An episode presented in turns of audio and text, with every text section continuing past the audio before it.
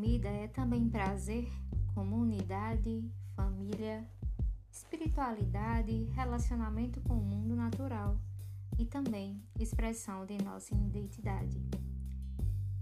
Olá, seja muito bem-vinda, seja muito bem-vindo ao podcast Nutricer.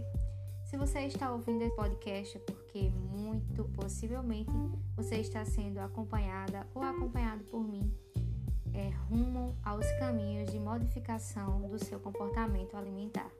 E o podcast de hoje é sobre diário alimentar. Muitas pessoas dizem: Ah, mas é difícil fazer, minha vida é muito corrida e eu não tenho tempo. E aqui eu vim trazer para você os motivos de colocar na sua rotina essa ferramenta maravilhosa.